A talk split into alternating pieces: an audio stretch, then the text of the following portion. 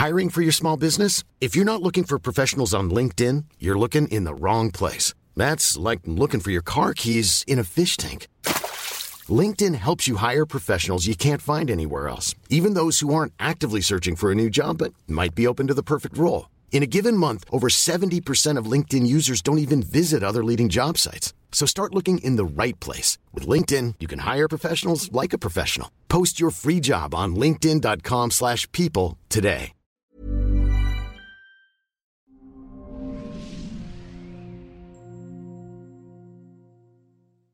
Hola, soy Natalie Marcus, nutrióloga funcional y especialista en medicina mente-cuerpo. Bienvenido a las tres R's. Siempre podemos reparar, regenerar y resetear nuestro cuerpo y nuestra vida. Y hoy tengo dos invitadas súper especiales. Natalia Mitokaya Schlesinger y Brana Weinstock, que la conozco desde chiquitita.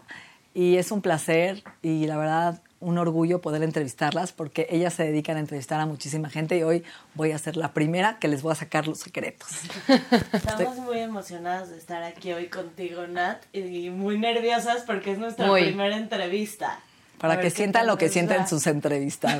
Muy cohibida, ¿no? Entiendo, como no está tan fácil ser del otro lado de la moneda, ¿no? Pero vamos a relajarnos y disfrutar este proceso que tenemos mucho que aprender de ustedes. Jóvenes, pero muy sabias.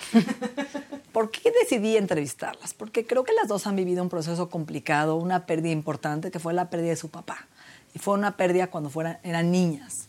Eh, ¿A qué edad lo perdieron y de qué lo perdieron? ¿Empiezo yo? Bueno, yo, mi papá se murió el 14 de julio del 2001. Este, mi cumpleaños es el 13. Entonces murió un día después de mi cumpleaños.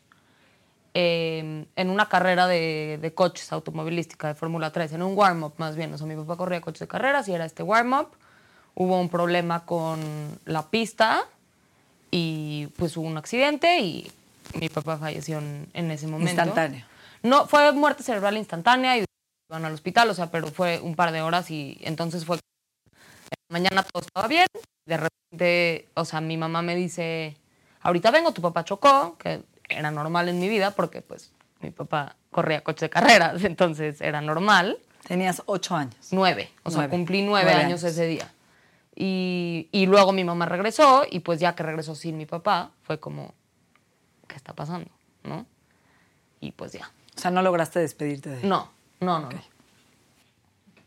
Yo también perdí a mi papá a los nueve años. Eh, mi historia es un poco diferente porque yo me fui a vivir eh, fuera de México con una familia muy unida, muy sana. Yo soy integrante de una familia de cinco, somos tres hermanas, mi papá y mi mamá. Y pues a los siete años que yo tenía, mi papá empezó a tener una tos muy fuerte cuando vivíamos fuera y se fue a checar y en el momento que se fue a checar todo su cuerpo ya estaba invadido de cáncer y pues cuando llegó al hospital le dieron tres meses de vida, le dijeron literal, arregla tus papeles porque ya te vas. Y no se rindió y aguantó dos años luchando, hasta que pues, el cáncer le ganó.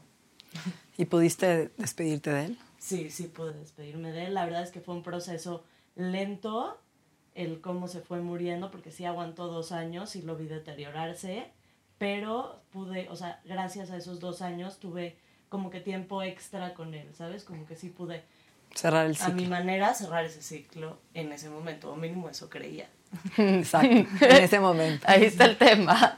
¿Cómo viven esa pérdida? ¿Cómo es en su infancia no tener papá? ¿Cómo ha sido? Pues creo que es muy chistoso, ¿no? Porque esto sí es algo que compartimos juntas. O sea, Brana y yo regresamos después de ese verano a la misma escuela con la misma gente que que, o sea, me atrevería a decir que estábamos tan chiquitos que ni siquiera habían llegado los divorcios de los papás de nuestros amigos, ¿no? O sea, como que todo, o sea, no, no, o sea, era, todo era perfecto, todo era a lo mejor el abuelito de alguno, o sea, pero de repente, para, tanto para nosotras como para el resto de la escuela, enfrentarse a una situación donde de repente no una, sino habemos dos personas adentro de la escuela que somos unas niñas, que nadie sabe que, cómo tratarnos, que nosotras no sabemos qué esperamos de la gente y había esta prevalencia que, que sé que Brana y yo compartimos del odio que me tengan lástima, ¿no? Que en ese momento no lo estás entendiendo como, como que te están tratando de ayudar, que no saben cómo comportarse, o sea, pero este sentimiento de no me trates diferente era como muy, por- bueno, por lo menos en mi caso, yo sé que ese sentimiento como que se prolongó a mucho, o sea, como que se extrapoló a muchísimos aspectos de mi vida, ¿no?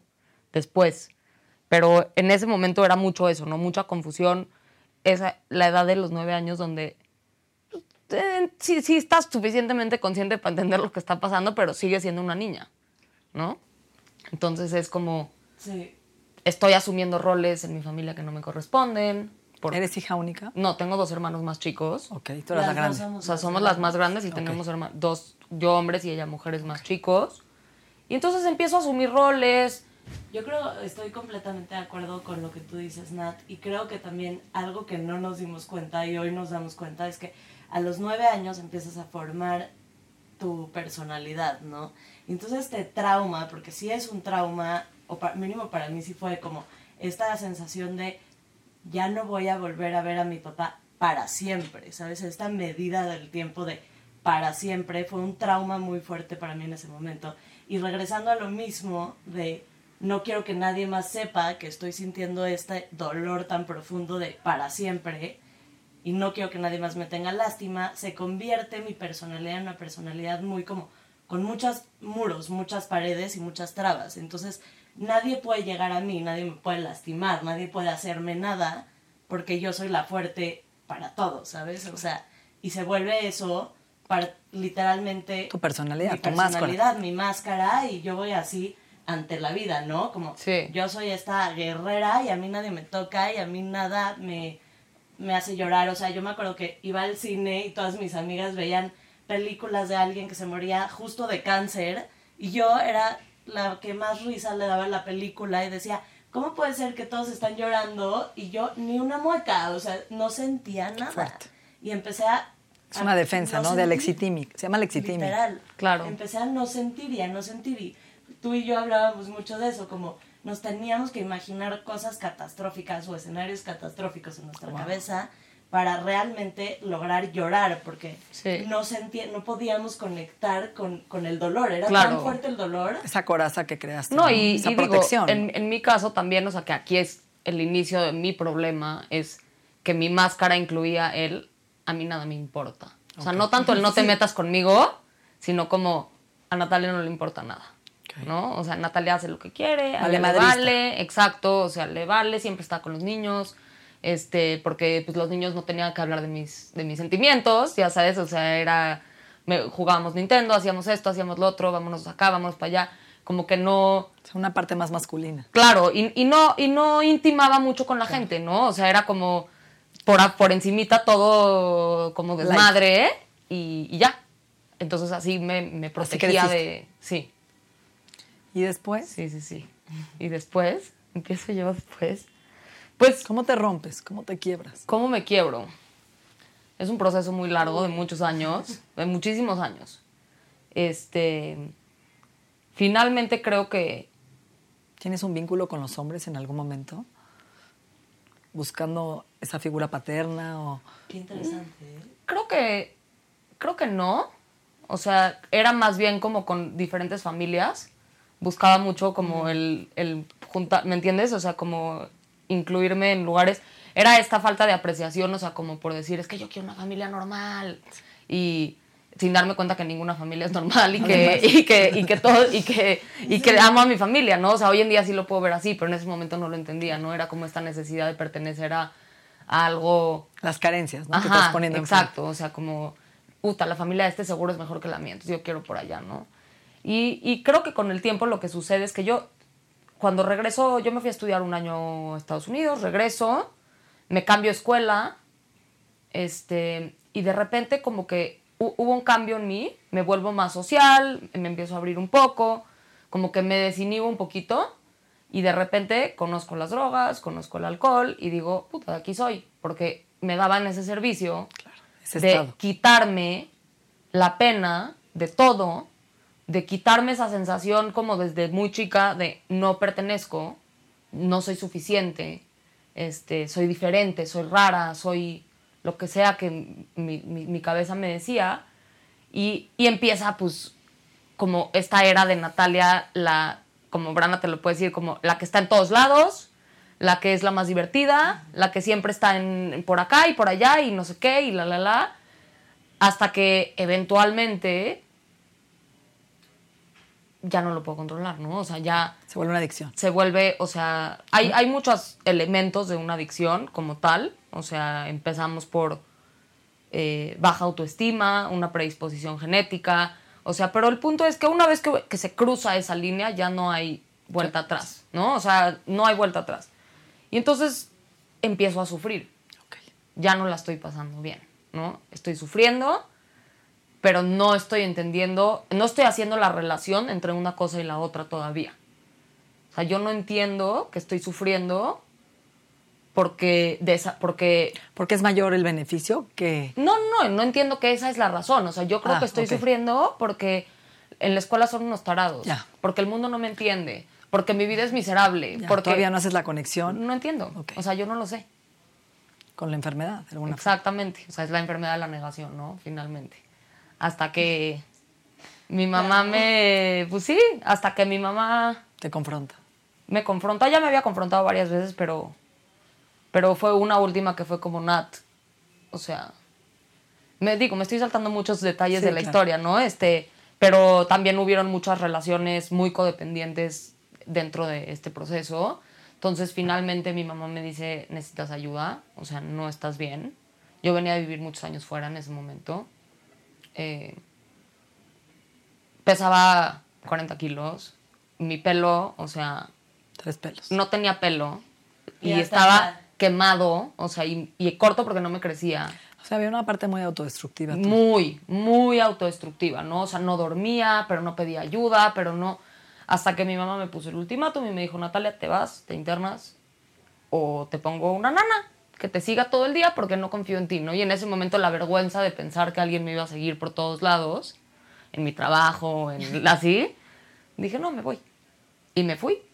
Y me fui tres meses y pues ahí empezó Tu, tu cambio, tu mi- proceso. la nueva yo. Tu camino espiritual. Mi segunda, sí, mi segunda oportunidad de, de vivir. ¿Y te diste cuenta en esos tres meses?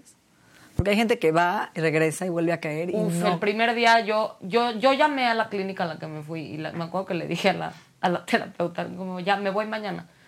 Y me dice, no, pero no hay lugar mañana, hay lugar en dos semanas. Me llamas en dos semanas, le dije, no puedo. No te puedo llamar en dos semanas porque ya voy a, voy a haber cambiado de opinión. Entonces lo- le pedí a mi mamá que se subiera a un avión conmigo, que me acompañara a Miami, que se quedara conmigo para que yo pudiera empezar mi tratamiento sin estar interna en la clínica Wow. hasta que hubo lugar para que yo me pudiera quedar. Y desde el día uno a mí me decían, salta yo decía, ¿qué tan alto? ¿Haz esto? ¿A dónde? No sé qué. O sea, te ¿qué sometiste al proceso. Absolutamente. O sea, Te en- rendiste. me rendí absolutamente al proceso.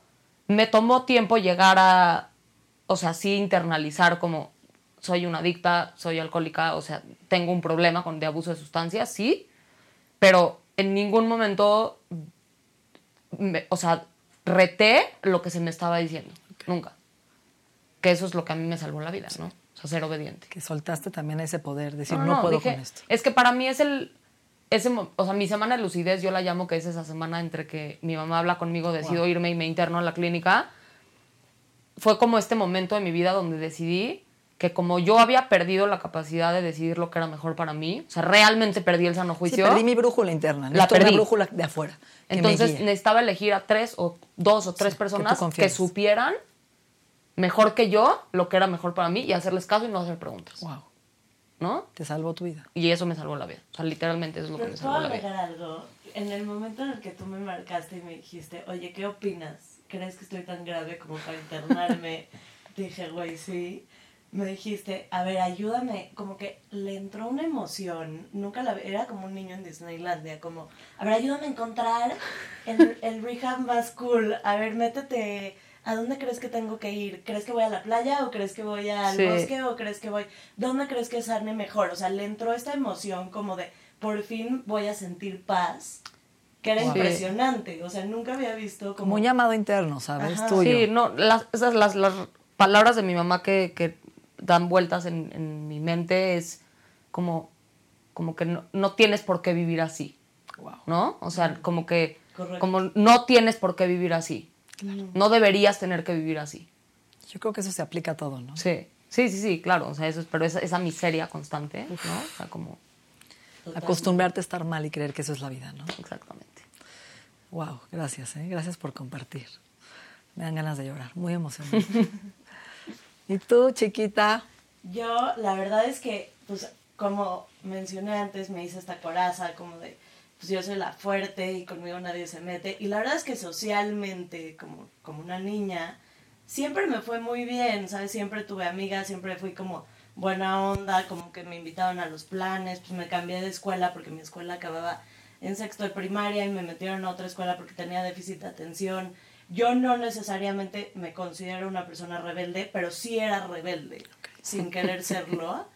Como que era, me metía en problemas, pero no porque yo quería meterme en problemas, hoy sé que es por mi déficit de atención, no entendía como que mis acciones tenían este una Consecuencia.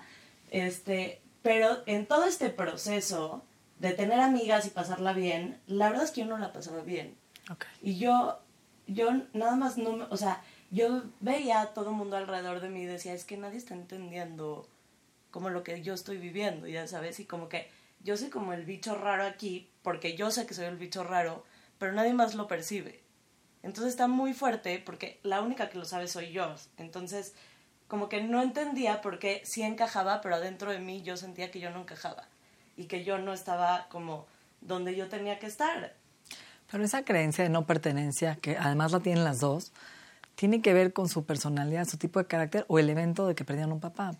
Yo creo que es el, el- O fue un la todo. raíz fue el todo, el Es trauma, la ¿no? combinación de las dos, o sea, porque creo que O sea, el como, disparador. Como que vas por la vida, que- ajá, o sea, vas por la vida como que. O sea, es como inocente hasta que te prueban lo contrario, ¿no? Entonces, o sea, pero en este momento cambia esa manera de pensar y te vuelves culpable hasta que te prueben lo contrario, ¿no? O sea, es como que tú vas por la vida como tranquila, no, nunca te has cuestionado qué es la- qué, qué pasa cuando alguien se va, qué pasa cuando alguien se muere, qué significa no pertenecer, ¿no? O sea, a esa edad no, o sea, no estás como pensando en eso y de repente te ponen una cosa enfrente que no sabes, mm, o sea, que la entiendes porque sí tienes la edad para entenderla, pero no sabes cómo lidiar con ella. Las- no la asimilas. No, no sabes qué hacer con eso, no, ¿qué hago con No, este pedazo de información? Y más allá de eso, como Totalmente. que sí es algo que te marcó tan fuerte, muy fuerte. Y entonces, Es si un estrés eres- postraumático, ¿no? Que vas Justo. creciendo con él. Y si tú eres alguien tan cercano a mí, pues lo natural sería que yo me acerque contigo y te diga, oye, estoy muy triste. Sí, abrázame, necesito que me abraces. Nece- Me siento es la sola. manera de bondear con alguien. Y en ese momento, pues como somos todos chicos, no puedo bondear contigo porque no te puedo decir lo que realmente estoy sintiendo. Entonces, Uno, eso- porque no somos eh, edu- educados para expresar y sentir y ponerle nombre a las emociones. No, no sé ni qué estoy sintiendo, Justo. eso es lo que Nadie- pasa. ¿Cómo somos te digo? analfabetas emocionales, O sea, ¿cómo te digo que estoy sintiendo? Si Y- yo no sé qué estoy sintiendo, ¿cómo te pido qué necesito si no sé qué necesito? Y por otro lado, traes una familia que está viviendo lo mismo que tú, que también está viviendo su propio proceso y que también está que viviendo su propio duelo y no saben. cómo, con, exacto, cómo sí, no, y que cada quien está haciendo lo suyo, ¿no? Entonces o sea, estás, pero no estás. Ya me entendiste. Y eso aunado a tu época de adolescencia, que estás cambiando tus hormonas, tus caracteres sexuales, que ya no sientes la misma. Es, es todo, es todo, un, es un todo, no es claro, y, y, o sea, digo, y en el caso de las dos, o sea, cambios de escuelas, cambios Muchas- de círculos muchas sociales. muchas pérdidas o sea, y muchas transiciones. Muchas transiciones en un lapso de muy, Muy poco corto. tiempo. Y en ese momento también es cuando desarrollas pues este diálogo interno, ¿no? Y es importantísimo, porque no, nadie te enseña tampoco que existe un diálogo interno hasta que un día llegas a terapia y te dicen, es tu diálogo interno lo que te está jodiendo. Pero antes de eso, nunca has escuchado el diálogo Exacto. interno. Entonces imagínate, yo desde los nueve años llevo diciéndome cosas Horribles. horribles y soy mi peor enemigo desde los nueve años. No, no he llorado, no he llorado la muerte de mi papá. No le he dicho a nadie que estoy triste por la muerte de mi papá o que lo extraño o lo que sea, porque no lo sé decir, porque tampoco lo entiendo, pero tampoco existe un espacio social que lo permita. Ajá, lo permite, ¿no? Entonces, todo esto lo que hace es que yo tenga el peor diálogo interno que alguien ha tenido en la vida y sea mi peor enemiga. Y entonces empiezo a enfocarme en tonterías como tengo que enflacar y ser la más flaca del mundo para, para valer en esta sociedad, porque pues ya si estoy podrida por dentro, pues lo de afuera tiene que contar, ¿no? Este, tengo que ser la más desmadrosa, tengo que ser la más, pero todo a lo negativo, no a lo positivo. O sea, no tengo que ser la mejor estudiante, tengo que ser la que siempre está en el antro, tengo que ser la que siempre está, este, tiene plan en su casa, tengo, tengo que ser la que siempre trae al chofer que lleva a todo mundo. O sea, cosas así, ¿ya me entendiste? Y entonces... Sí, no ponerte límites ni a ti ni a los demás, por un lado. Ni valor. Ni valor. ¿No?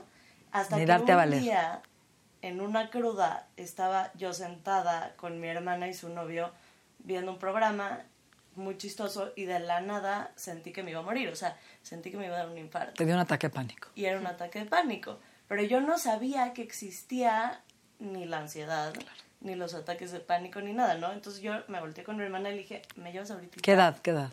Como 19. Ok. Y este, le dije a mi hermana, ¿me llevas ahorita al hospital porque me está dando un infarto y me voy a morir?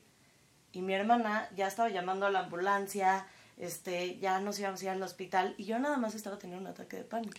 Pero hay tan poca Pero fue el cúmulo de todo lo que llevabas reprimiendo Correcto. por dentro, ¿no? Hasta que llegó esa, esa química Exacto. del estrés que genera un ataque de Y pánico. mi síntoma. Que viene de la angustia reprimida, de todo lo represión. Y eso, wow. y Y, ahí te quebraste. Y ahí me quebré.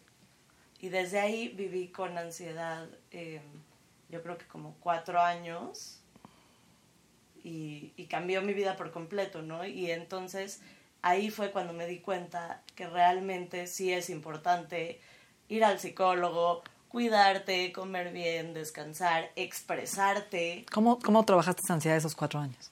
Fui a una terapia cognitivo-conductual Ok. me- como que la cognitivo-conductual entrena tu cerebro a ponerle atención a tus pensamientos y a saber cómo atacar esos pensamientos y a entender que tus pensamientos no eres tú, Ok. ¿no? A poder discernir, ¿no? Ajá. Qué interesante. Sí, y eso fue como el principio. Tu primer de camino este- hacia de la autosanación. Y que está fuerte ¿eh? todo lo que estamos platicando, pero a ver, ¿pudieron cerrar ese capítulo de su papá o no se cierra nunca o lo han trabajado? ¿Cómo lo vives? Yo no lo he salvado. ¿No? Ok. Creo que es... O sea, no sé si algún día se cierra al Es que es 100, complejo, pero o lo va cerrando en etapas. ¿Cómo es? Como que para mí, por ejemplo, fue como...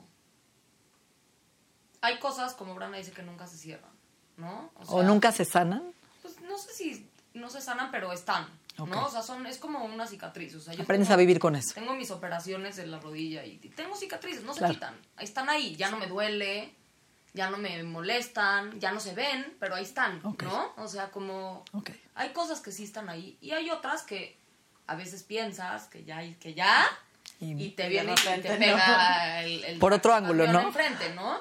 O sea, pero pero es un proceso de vida.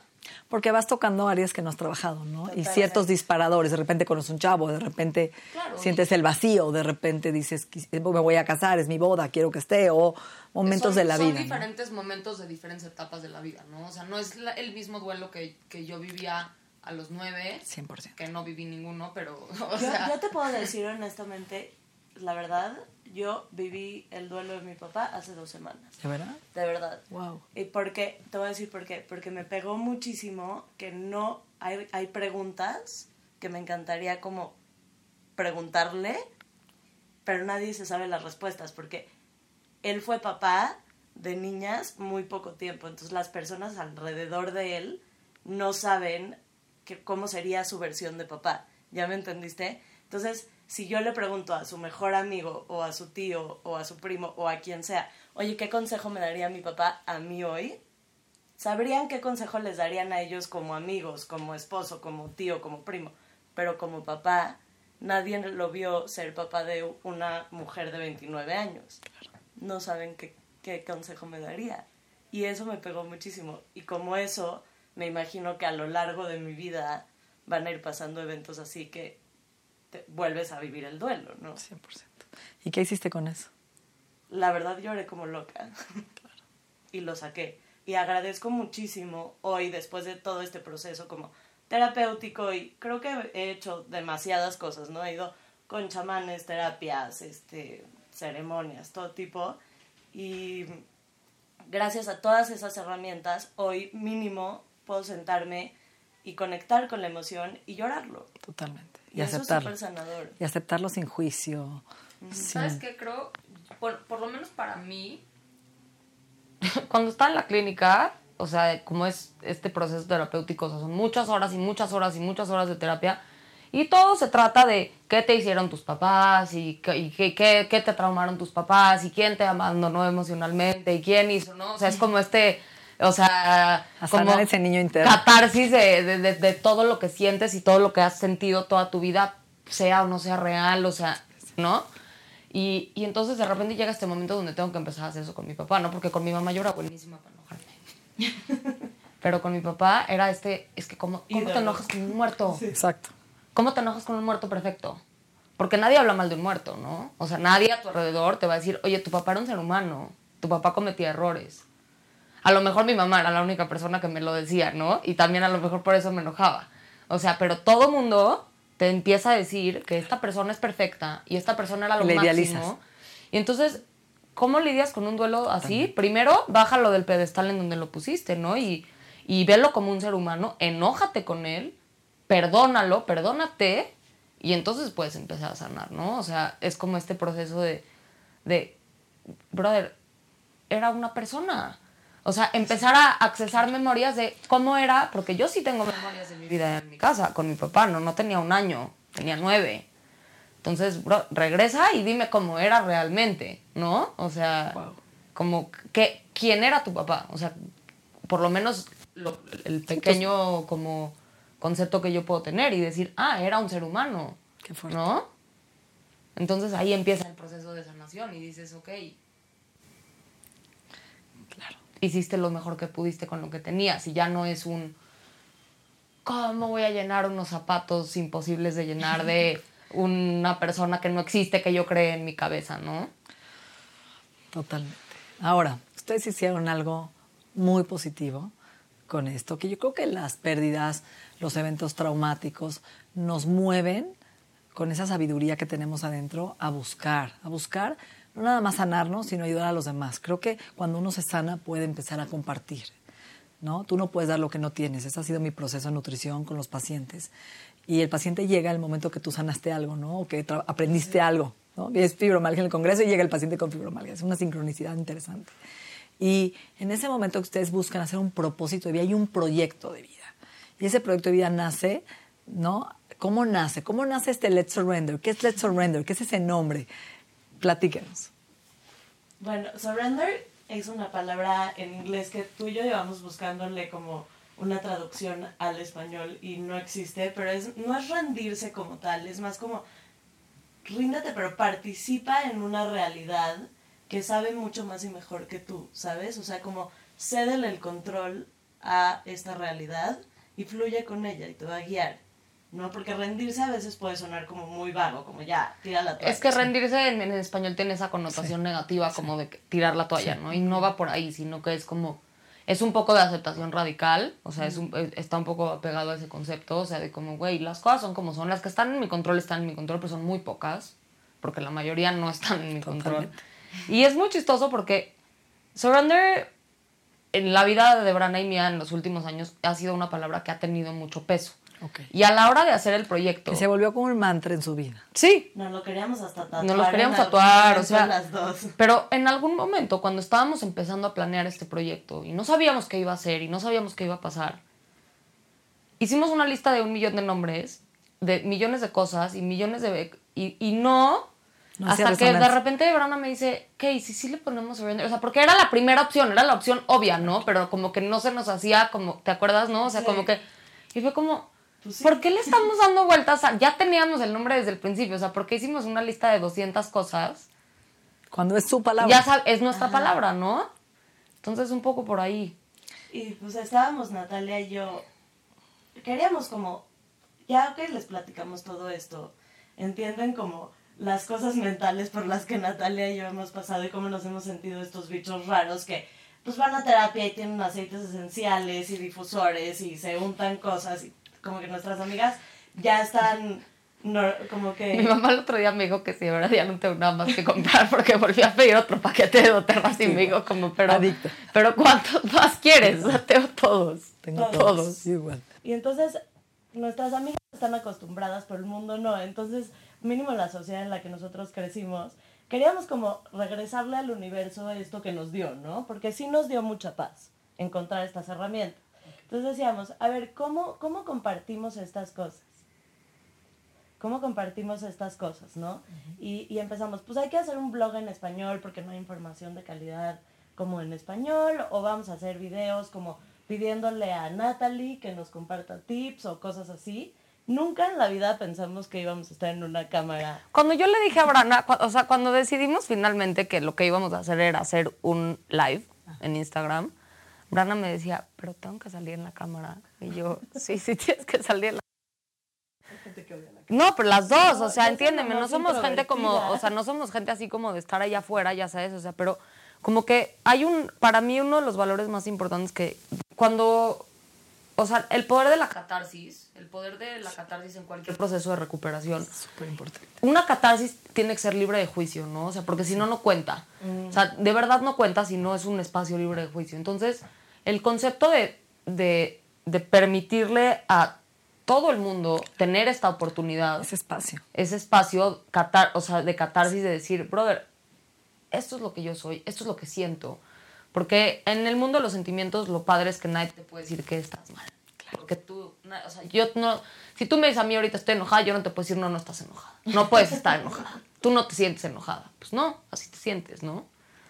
Entonces, hay como ese elemento de, de catarsis, de regresar lo que a nosotras se nos dio y de Y de- yo creo que la vulnerabilidad ha Sí. jugado un papel muy importante, que es como invitar a todos a realmente quitarse todas esas máscaras sociales que tenemos y que nos acompañan y no sirven de nada, nada más nos alejan unos de los otros. Realmente contar qué es lo que está pasando dentro de ti o qué pasaste y sanaste y qué te ayudó, porque quizás alguien está pasando por lo mismo que tú y escucharlos les va a salvar el momento o la vida o lo que sea, ¿sabes? Mira, yo creo que ese momento de, ah, chinga, no soy el único, es, Lo mejor. o sea, es como, ese es como el punto de inflexión, ¿no? El decir, ah, y, y la única forma de conectar con eso es con el sentimiento. No es con la historia, no es con, es con el sentimiento. O sea, ¿qué está, ¿qué está sintiendo esta persona que yo me identifico con ese sentimiento? Y entonces digo, no soy la única persona que se siente así.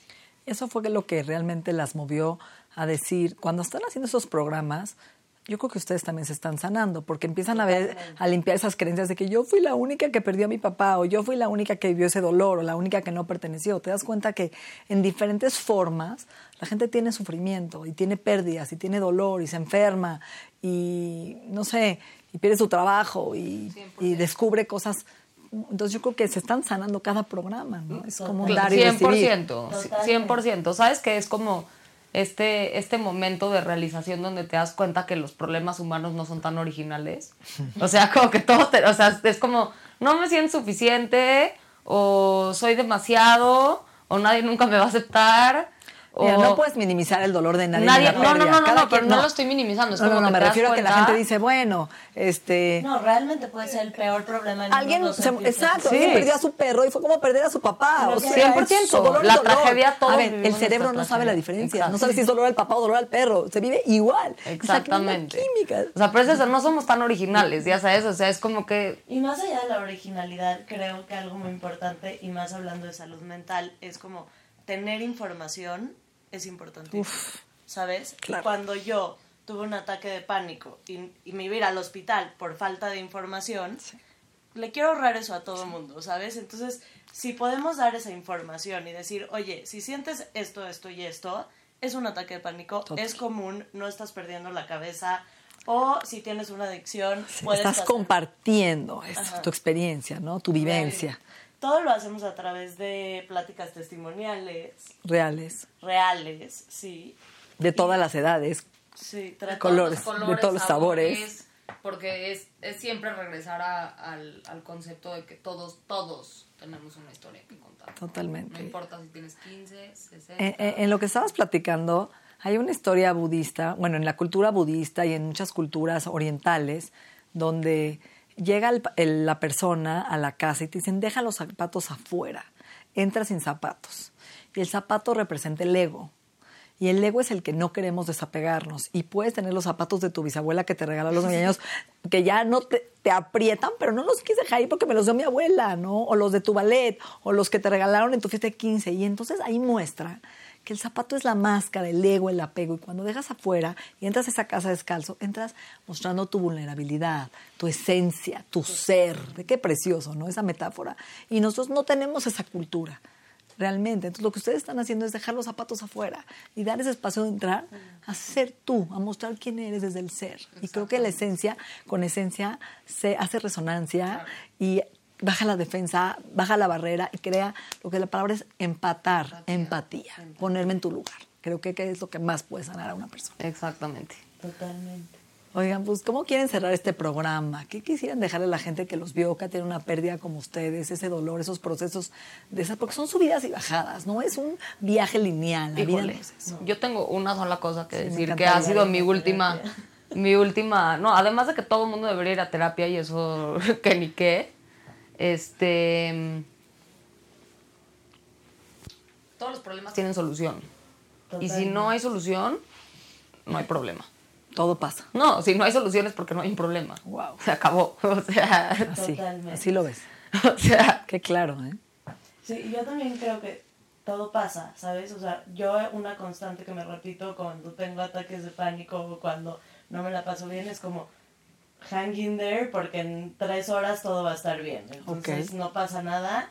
Como respira. Traga amargo, pero todo va a estar bien.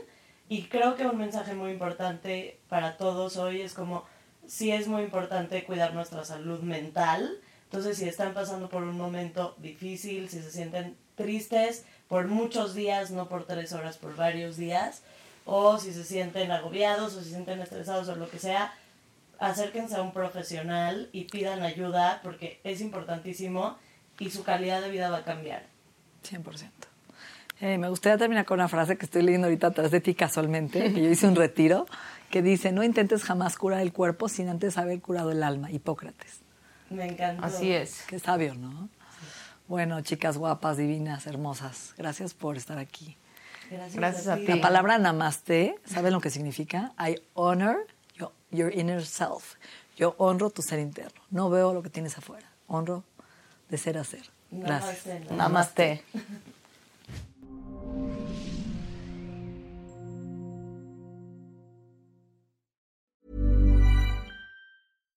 If you're looking for plump lips that last, you need to know about Juvederm lip fillers. With Juvederm Volbella XC and Juvederm Ultra XC, your lip look, whether it's subtle or bold, can last up to one full year with optimal treatment and no additional maintenance. Find a licensed specialist and see if it's right for you at juvederm.com today. That's J U V E D E R M.com. Add fullness to lips in adults over 21 with Juvederm Volbella XC or Juvederm Ultra XC. Do not use if you have severe allergies or a history of severe allergic reactions, or if you're allergic to lidocaine or the proteins used in Juvederm. Tell your doctor if you have a history of scarring or taking medicines that decrease the body's immune response or that can prolong bleeding. Common side effects include injection site redness, swelling, pain, tenderness, firmness, lumps, bumps, bruising, discoloration, or itching. As with all fillers, there's a rare risk of unintentional injection into a blood vessel, which can cause vision abnormalities, blindness, stroke, temporary scabs, or scarring. For full important safety information, visit juvederm.com.